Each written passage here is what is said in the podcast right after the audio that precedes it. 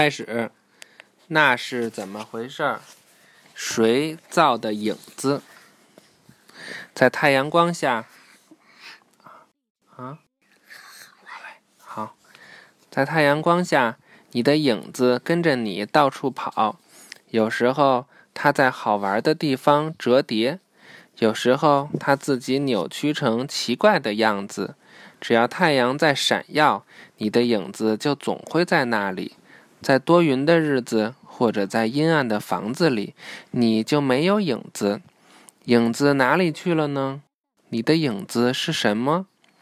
我们之所以有影子，嗯，是因为光走着特定的路线，光像水中的波纹一样波浪式前进。只要没有东西阻挡，光波便只往一个方向前进。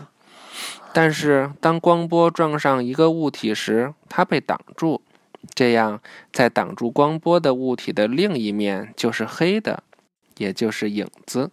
在阴暗的房子里的物体没有影子，是因为没有光波经过那个房子。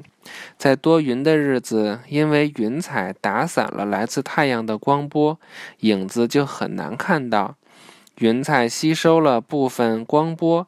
同时又把剩下的光波散射到各个方向。当光波被打散和反弹的到处都是，而不是只走一个方向时，就没有影子了。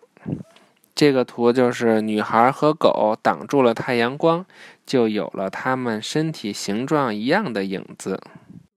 小狗还挺好玩的哈，跳像跳舞呢。预习下一课。